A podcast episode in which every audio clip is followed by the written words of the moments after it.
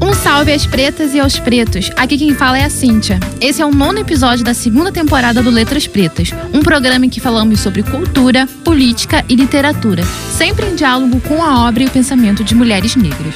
Esse programa é um desdobramento do projeto Letras Pretas, que tem como objetivo estudar a produção intelectual e cultural de mulheres negras. O projeto é coordenado pelo professor Henrique Marques Samin e pelas alunas Larissa França, Verônica Silva e Amanda Lourenço. Eu, Cíntia, também participo do programa. Toda semana publicamos resenhas e ensaios no nosso blog, no endereço letraspretas.com. Nesse programa, vamos falar sobre uma atriz que é reconhecida como uma das principais atrizes brasileiras de fama nacional e internacional que atuou em teatro, televisão e cinema.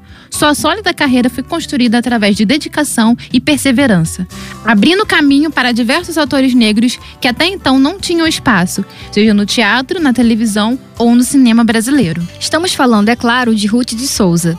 Ícone da dramaturgia, com mais de 70 anos de carreira, Ruth foi a primeira atriz negra a atuar como protagonista na TV brasileira e também fez história ao ser a primeira atriz negra a representar no Teatro Municipal do Rio de Janeiro. Ruth nasceu em 1921, no Engenho de Dentro, Rio de Janeiro, filha de Alaide Pinto de Souza e Sebastião Joaquim Souza. Ainda muito pequena, foi morar no sítio que o pai tinha em Minas Gerais e lá viveu parte da infância com os pais e os dois irmãos mais novos, Maria e Antônio.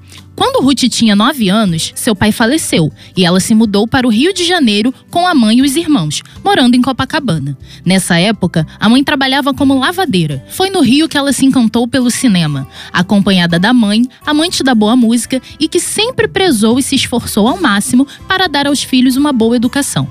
Encantada pelo cinema e pelo teatro, Ruth sonhava em se tornar uma atriz.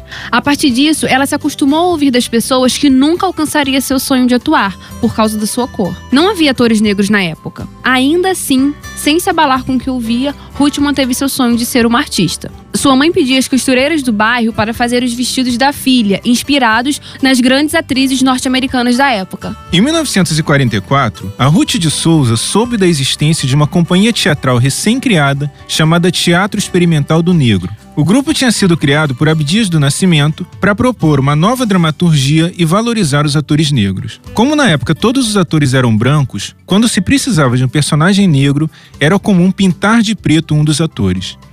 A Ruth estreou no primeiro espetáculo do grupo, a peça O Imperador Jones, que aconteceu no Teatro Municipal, onde ela foi a primeira mulher negra a atuar. Em 1945, a Ruth recebeu uma bolsa de estudo da Fundação Rockefeller e passou um ano nos Estados Unidos, na Universidade de Harvard, em Washington e na Academia Nacional do Teatro Americano, em Nova York. Em 1948, indicada pelo autor Jorge Amado, Ruth estreia no cinema em Terra Violenta, adaptação do romance Terras do Sem Fim. Ruth de Souza ganhou destaque por seu papel em Sim a Moça e se tornou a primeira atriz brasileira indicada para um prêmio internacional, o Leão de Ouro, no Festival de Veneza em 1954. Depois de atuar em radionovelas, trabalhou nos teleteatros da Tupi e da Record em 1969, entrou para o elenco da TV Globo e nela se tornou a primeira atriz negra a protagonizar uma novela, A Cabana do Pai Tomás. Hoje, aos 97 anos, Ruth ainda se dedica aos trabalhos como atriz. Ela diz que atuar é a sua terapia. Em seu quase um século de vida, a atriz se diz satisfeita com os avanços da população negra no Brasil e se sente orgulhosa por ter contribuído com esse progresso. Em uma entrevista, ela diz: é que eu sempre briguei e cobrei muito de todo mundo para ter espaço. Mas foi a Janete Claire e o Dias Gomes que deram a mim e ao Milton Gonçalves a oportunidade de fazer todo tipo de trabalho. Antes deles, era só a negra gorda alegre feita empregada de O Vento Levou. Os negros eram mostrados de forma ridicularizada. Graças à contribuição de Ruth de Souza, hoje temos mais negros nas artes cênicas, obviamente não em uma quantidade igualitária. Foi uma luta que Ruth iniciou e que se estende aos dias de hoje. Vamos ter que encerrar o papo por aqui, por conta do nosso tempo. Vamos deixar nossas palavras finais. Obrigado pela audiência, gente. Até o próximo programa. Foi um prazer, galera. Até a próxima. Até o próximo programa, gente. Obrigada por estarem conosco. Conheçam o cinema negro e as artes negras. Até o próximo programa. Obrigado pela audiência. Lembrando que semanalmente publicamos resenhas e ensaios no nosso blog letraspretas.com. Um salve às pretas e aos pretos e até o próximo programa Letras Pretas. Programa Letras Pretas. Locução: Henrique Marques Samin, Verônica Silva, Larissa França, Amanda Lourenço e Cíntia Martiniano.